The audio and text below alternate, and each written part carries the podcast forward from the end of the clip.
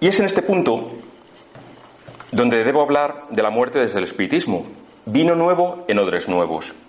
El espiritismo, que se considera la tercera revelación, tras la de Moisés y el Maestro Jesús, pero en este caso no personificada en nadie y una revelación que no está cerrada.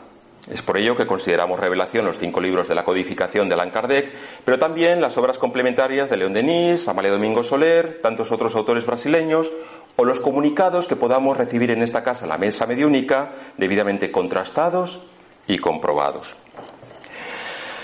En esta conferencia, obviamente no voy a desarrollar lo que dice el espiritismo sobre el más allá, porque tendría para varios meses, sino que me voy a centrar únicamente en ese momento de la desencarnación, en el tránsito el tránsito de la vida carnal a la vida espiritual. ¿Cómo es ese instante crítico? ¿Es largo o es corto? ¿Se sufre? ¿Se recuerda exactamente la vida vivida? ¿Existe eso que llaman el túnel?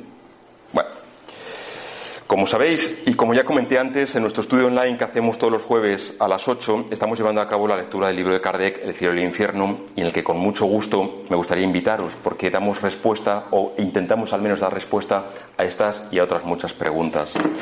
Pero me viene muy al pelo algo que, algo que leímos hace un par de semanas sobre el tránsito de la vida material a la espiritual, y son las siguientes palabras del espíritu de una persona fallecida que comunicó en mediunidad.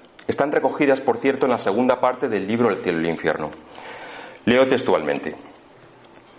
Mi situación, es, un espíritu que está hablando en mediunidad. Mi situación es muy afortunada, pues ya no siento los antiguos dolores. Bueno, aclaro que el fallecido había tenido una larga enfermedad. Me encuentro reconstituido, renovado. La transición de la vida terrenal a la vida de los espíritus me deja al principio en un estado inexplicable, pues a veces quedamos privados de la lucidez durante muchos días. Le preguntan a continuación, en mediunidad, al espíritu si, mm, si tuvo conciencia, conciencia del momento en que su cuerpo exhaló el último suspiro, a lo que responde, la vida se retira y la vista se extingue. Se encuentra el vacío, lo desconocido, pero entonces, arrastrado por no sé qué poder, uno se halla en un mundo donde todo es alegría y magnificencia.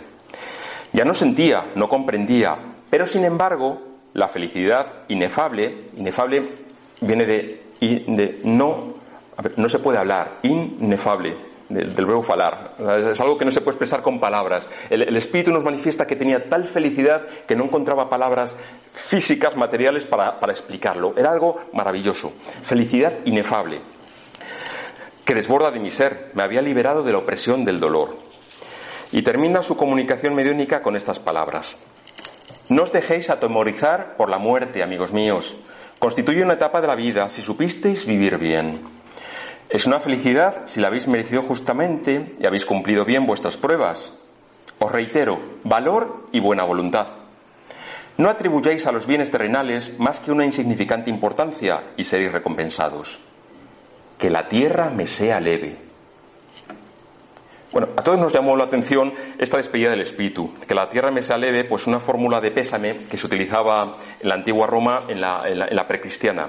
Sit tibi terra levis, se decía, que la tierra te sea leve, es un, deseo, que desde luego a mí me parece la mejor conclusión que se puede hacer para esta conferencia, y es que desear a una persona que la tierra le sea leve significa desearle lo mejor, significa desearle que haya aprendido a vivir la mejor forma posible, de una manera que haya valido la pena eh, a favor de los demás y por tanto de sí mismo.